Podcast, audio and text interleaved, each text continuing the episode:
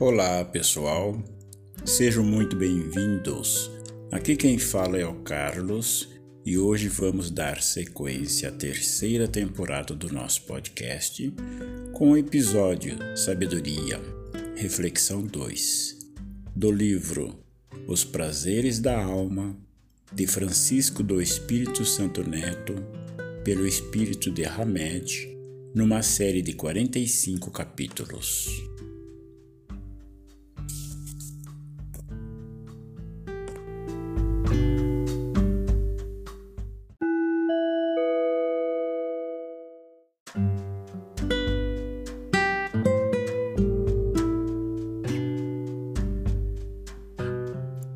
Sabedoria Reflexão 2 O saber implica facilidade de elaborar ideias simples para explicar coisas aparentemente complexas, utilizando seus recursos fecundos inspirativos do universo interior. Há séculos, os grandes pensadores e filósofos vêm nos ensinando que o autoconhecimento é a base primordial para alcançarmos a verdadeira sabedoria. Mas para saber realmente quem somos, precisamos mergulhar nas profundezas do ser e buscar a sabedoria existente em nosso mundo íntimo. Se fomos criados por Deus e se Ele colocou em nós a sua marca, a ideia de Deus é inata no homem. Ao nascermos, já trazemos como herança a marca divina. A onipresença do Criador abrange todo o universo, manifestando-se em todas as suas criaturas e criações. Portanto, o passo fundamental para entrarmos em contato com o verdadeiro saber é tomarmos consciência de que Deus está em nós. Somos deuses em potencial, conforme a expressão evangélica. Ser sábio não se fundamenta apenas no grau de informação ou de conhecimento que temos sobre a vida terrena. Nem sempre indivíduos requintados e instruídos são portadores de senso íntimo bem desenvolvido ou de nível de discernimento. Não devemos confundir cultura ou instrução com sabedoria. Muitas pessoas cultas não são sábias, apesar de ostentarem um ar de superioridade intelectual. Não distinguir instruções, instrução de sabedoria é como não diferenciar diamantes de contas de vidro.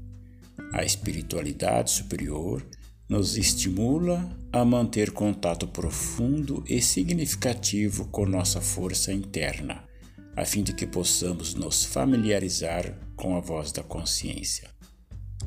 O saber implica a facilidade de elaborar ideias simples para explicar coisas aparentemente complexas, utilizando seus recursos fecundos e inspirativos do universo interior.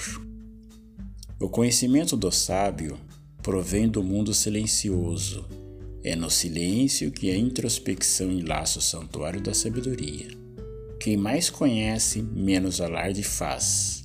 Quem pouco conhece, faz muito estardalhaço. Precisamos adquirir o hábito de, de dedicar algum tempo ao silêncio da meditação uma vez que o olho interior nos proporciona inúmeras formas de percepção, nós próprios, o mundo, a natureza e Deus.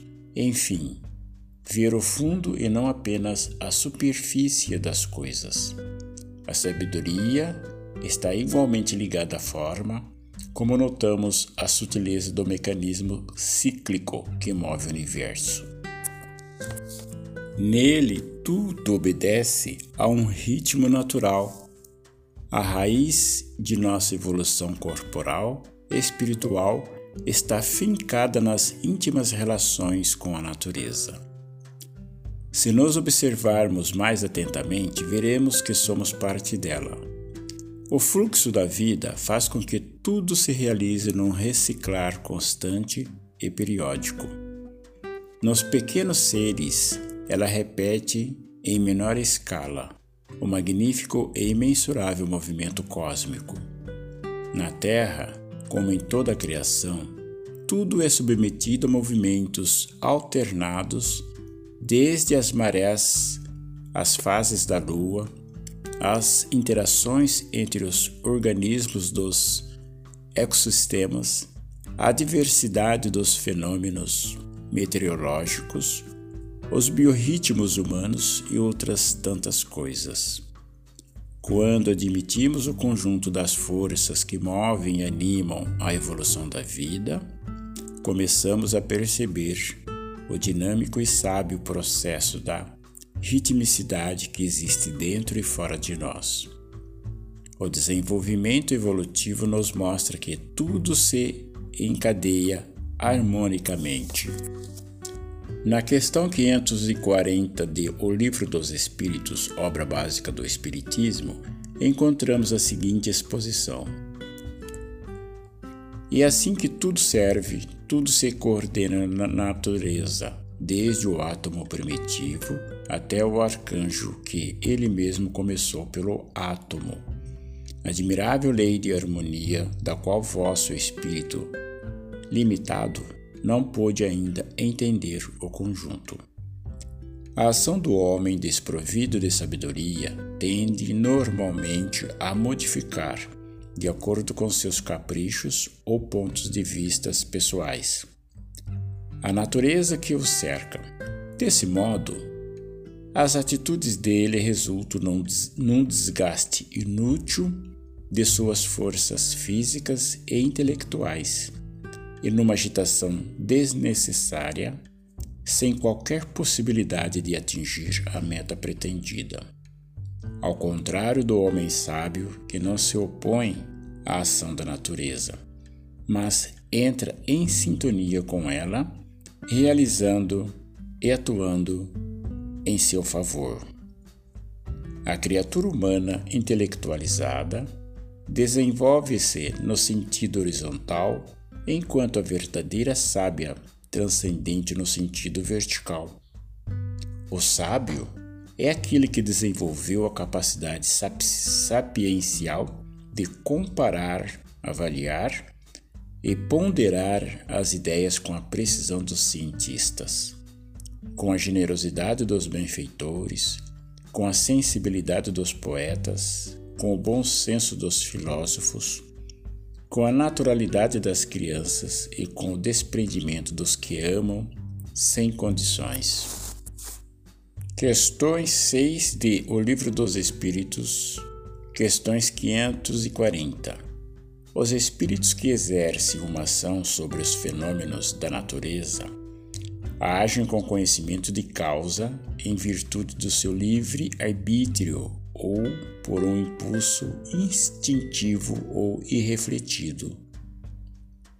Alguns sim, outros não. Eu faço uma comparação. Imagine essas miríades de animais que, pouco a pouco, fazem surgir do mar as ilhas e os arquipélagos. Crês que nisso não há um fim providencial e que uma certa transformação da superfície do globo não seja necessária à harmonia geral, esses não são mais que animais da última ordem que cumprem essas coisas para proverem suas necessidades e sem desconfiarem que são os instrumentos de Deus? Muito bem. Da mesma forma, os espíritos os mais atrasados são úteis ao conjunto. Enquanto ensaiam para a vida e antes de terem a plena consciência dos seus atos e seu livre arbítrio, agem sobre certos fenômenos, dos quais são agentes inconscientes. Eles executam primeiro, mais tarde. Quando sua inteligência estiver mais desenvolvido, comandarão e dirigirão as coisas do mundo material. Mais tarde ainda, poderão dirigir as coisas do mundo moral. É assim que tudo serve, tudo se coordena na natureza. Desde o átomo primitivo até o arcanjo, que ele mesmo começou pelo átomo. Admirável lei de harmonia, da qual vosso espírito limitado não pode ainda entender o conjunto.